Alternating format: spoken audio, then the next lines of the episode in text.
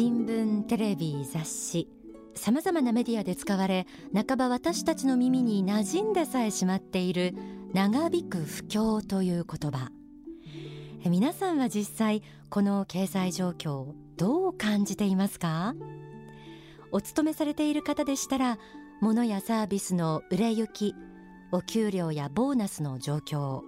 職場の雰囲気なんかから不況という言葉を感されているかもしれません。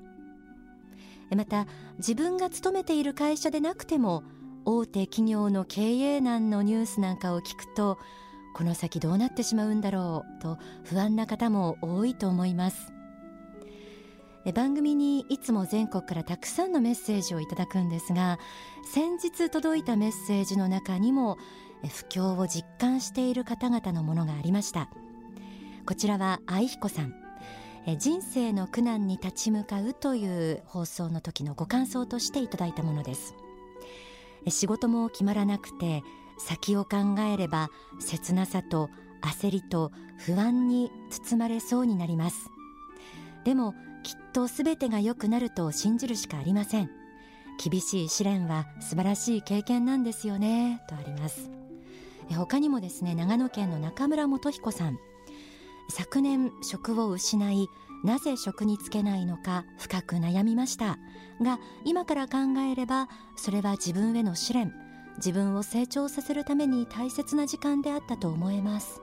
ちょうどこの時期に天使のモーニングコールと出会い仏法真理を知ることができたのも私にとっては本当に大きな出来事でした。あの当時を忘れずに日々真剣に生きていきたいと心を新たにいたしましたといただいているんです。えー、この方々はですね仏法真理を知ることによって心を強く保ってらっしゃるので、まあ、この先もきっと心配ないなと思うんですけれども、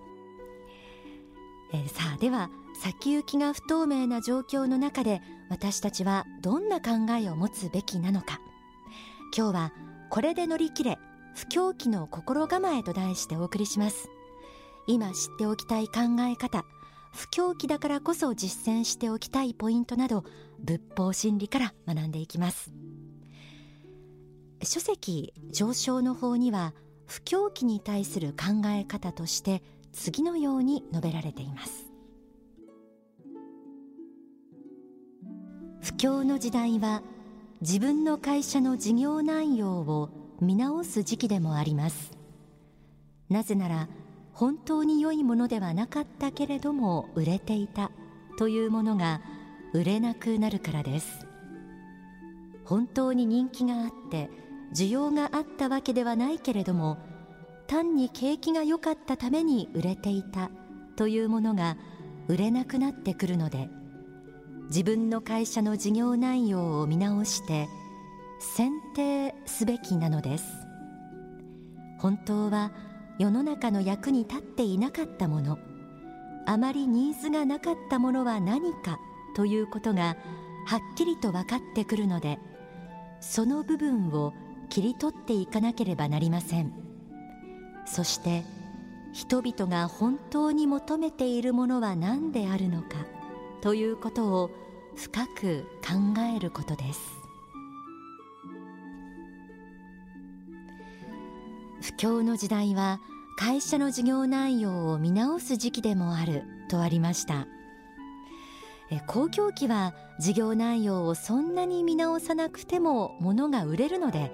そのサービスの中には客のニーズに合っていないものもあるかもしれません。でも不況期はそうはいきません。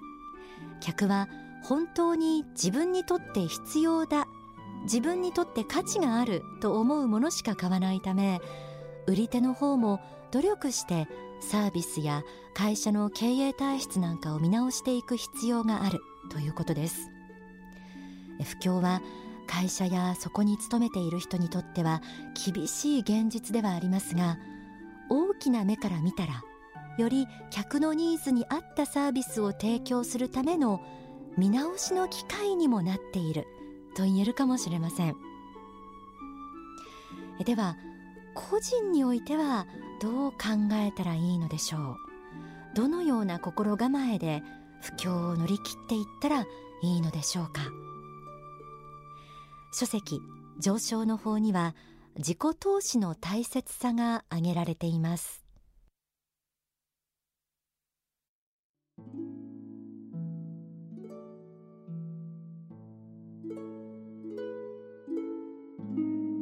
こういう不況の時代において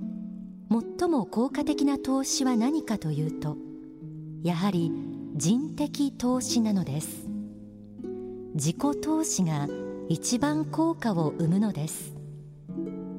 やがて景気は良くなっていくでしょうからその時に利子を生むようなものに投資をしておかなければいけません。今銀行に預金しても利息はスズメの涙ほどしかなく0コンマ何パーセントというような低いものにしかなりません。しかし自己投資の場合はどうでしょうか？例えば自己啓発のために100万円を投資したとします。それが将来的に新しい職業への道を開いたり昇進速度を速めたり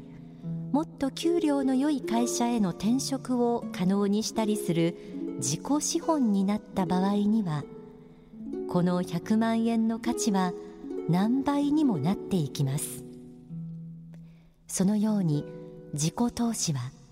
銀行の預金利息よりもはるかに大きな値打ちを生むわけです。いずれにしても不況と思われる時期はそう短くはなくもうしばらく続いていくと思います。その間働く気が起きなくなったり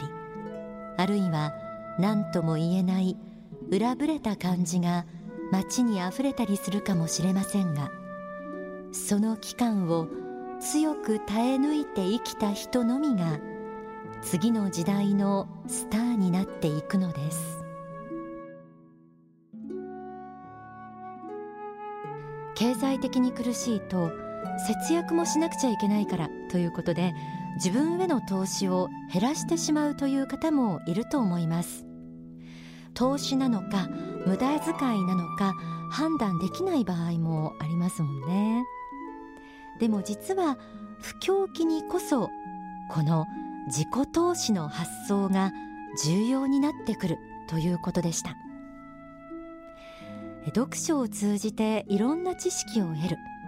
これも漫然とではなく将来見据えてしっかり続ければ立派な自己投資です。あと語学の勉強をしたり資格の取得を目指したり今はいろんな自己投資の形があります。またすでにこの自己投資を始めている人もいっぱいいると思うんです。私は時々 TOEIC という英語のテストを力試しに受験するんですけれども実は先月も受けたんですね。で会場に行くと毎回びっくりするんです。すごい数の人が真剣な表情で受けに来てるんですよね。一定の成果が出ると会社での昇進ですとか活躍の場を与えられたり、まあ、そうしたことにつながるのでみんな必死なんです。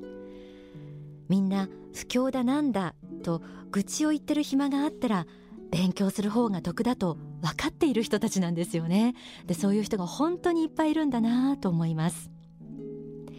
今は厳しい状況でも明るい未来を信じて自分自身をしっかりと磨いておくこと。これが不況期を乗り切る上で大切です。さらに上昇の方には不況を乗り切る心構えとして次の時代のトレンドを見抜いていくということが説かれているんです。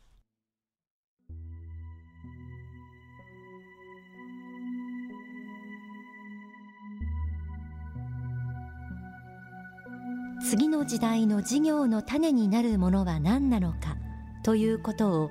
探し求めなければいけません。それを発見し育てていくことが非常に大事です。これは本の中の学問だけでは済まないところもあり実社会の中で見ていかなければならない面が相当あります。まず種を見つけていくことです。次の時代の事業の種になるものは一体何なのかということです。未来というのは突然に来るものではなく現在の中に必ずその走りがあるものです。現在自分が見ている世の中人々が言っていること考えていること新聞や雑誌やテレビ等で流れている情報こうしたものの中に実は未来のひらめきやヒントがすでにあるのです。人々がまだそれほど気にかけていないものが次の新しい事業の種になっていったりするものなのです。そのためには常にアンテナを張って情報を探し続けることが肝要です。これからどんな時代が来るのかこの先はどうなるのか。これは経営者だけでなく会社の一員であっても主婦であっても必要な視点です。この大きな視点を持っていると日常の仕事の判断や自己投資の方向性も変わってきます。新聞雑誌テレビラジオなどで流れている情報こうしたものの中に新しい事業の趣旨を探していくこと。いわゆる飯の種というやつです。不況期には自己投資とともにこの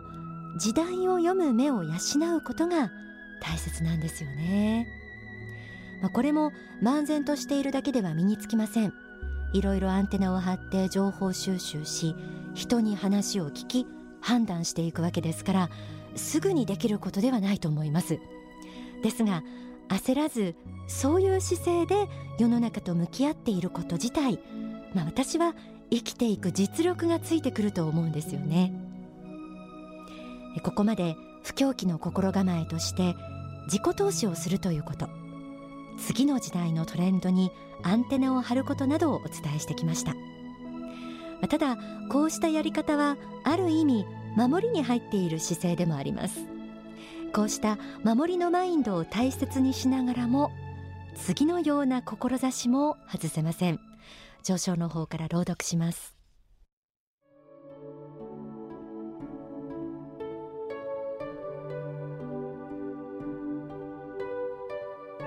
これからは起業家精神を持たなければ生きていけません。新しい価値を見出していこう。人々のニーズを掘り起こしていこう。そのニーズに向けて商品なりサービスなりを提供していこう。という気概を持たなければ次の時代に生き残ることはできないのです。今は大きな転換期ですが次の新しい事業のチャンスの時期でもあります。今皆さんと一緒に右往左往して苦しんでいるように見える人の中から偉大な事業家発明家が出てくるのです。あるいは新しい巨大財閥ができるかもしれません。そういうことが今後起きてくるでしょう。なかなか物が売れない不況の時代は売り手にとっては厳しい時期ですがちょっと違った見方をしたら不況の時は物を売るためのアイデアが様々に出てくる時代でもあります。実際この時期に売り上げを伸ばしている企業だって少なくありません。彼らは発想の転換や新しいチャレンジなどで頑張っています。そういう会社を見ていると私なんかは知恵や努力もさることながら勇気があるんだなぁとつくづく思います。そしてその知恵や努力や勇気はどこから来るかといったらやはり志に尽きるんですよね。今置かれた状況をただ嘆くだけではなく不況というピンチをチャンスに変えられるかどうか。それはあなたの志次第です。ではここで大川隆法総裁の説法をお聞きください。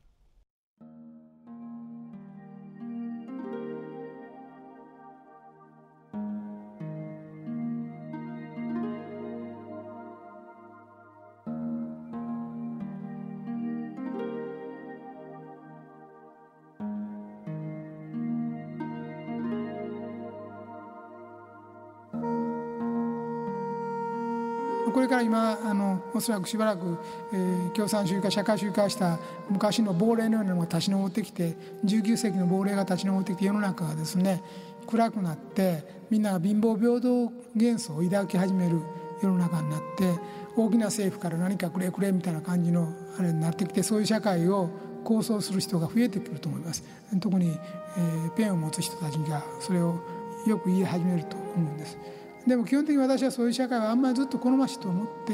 いませんこれはインドに行った時の体験でもあるけどももうインドでやっぱり何が嫌かって言ってもう物席回って一番嫌なのはやっぱりわっと寄ってきてあのくれくれくれくれと言ってくるのはやっぱあれがあの観光妨げになりますよね。でボールペンくれっていうのボールペンくれっていうのを1キロも2キロも3キロもずっとついてきてボールペンくれボールペンくれついてくるのさすがにもう本当にくたびれたのを覚えてますけどもああいうふうにしたくないんですよ世の中をね。そうボールペンくれという人を増やすよりはですね、えー、ボールペンを買えるような人を作りたいんですよ。だからちゃんと働いてボールペンを買えるようにな国にしたい。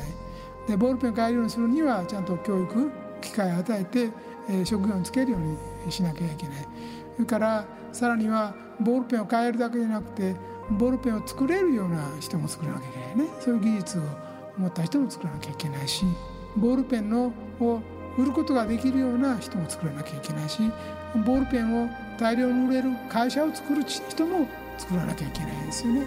そういうふうに持っていくのがやっぱり社会が豊かになって発展していく道なんですよね。だからみんなをこうボールペンくれボールペンくれというような群れにすることが社会が進化することでも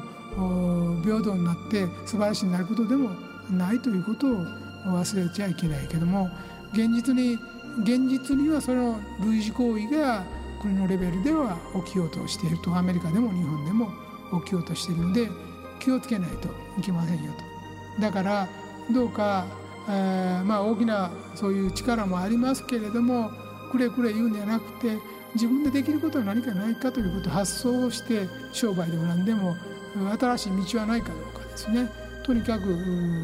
政治が悪いっていうんじゃなくて何かできないか、えー、新しい。スカートは長ければ短くする。短ければ長くする。もうこれはもうファッションの鉄則ですよね。もうそうなんですよね。あの長くして流行ったら次は短いのを流行らせれば翌年も売れる。で赤が流行れば次は緑にする。緑が流行れば黒を次流行らせる。白を流行らせる。流行らせる色を変えれば毎年売れる続ける。まあこういうことを仕掛けていく人がやっぱりいるわけですけどもね、まあ、こういうふうに考え方を変えることによって道を開いていく方法を考えなければいけないわけですね。お聞きいただいた説法は書籍創造の方に収められています。これで乗り切れ不況期の心構えと題してお送りしてきました。ボールペンをあげるよりボールペンを買う力を身につけるよう導きたい。というのは仏の親心だと思うんです。親としての本当の愛情はその場しのぎで目先のものを与えるのではなくやはり子供に生きる力をつけさせることですよね。これを人類の親である仏は願われているわけです。人間にはクリエイティブな力が与えられています。強く生きる力が与えられているはずなんです。それを信じて乗り切っていきたいものです。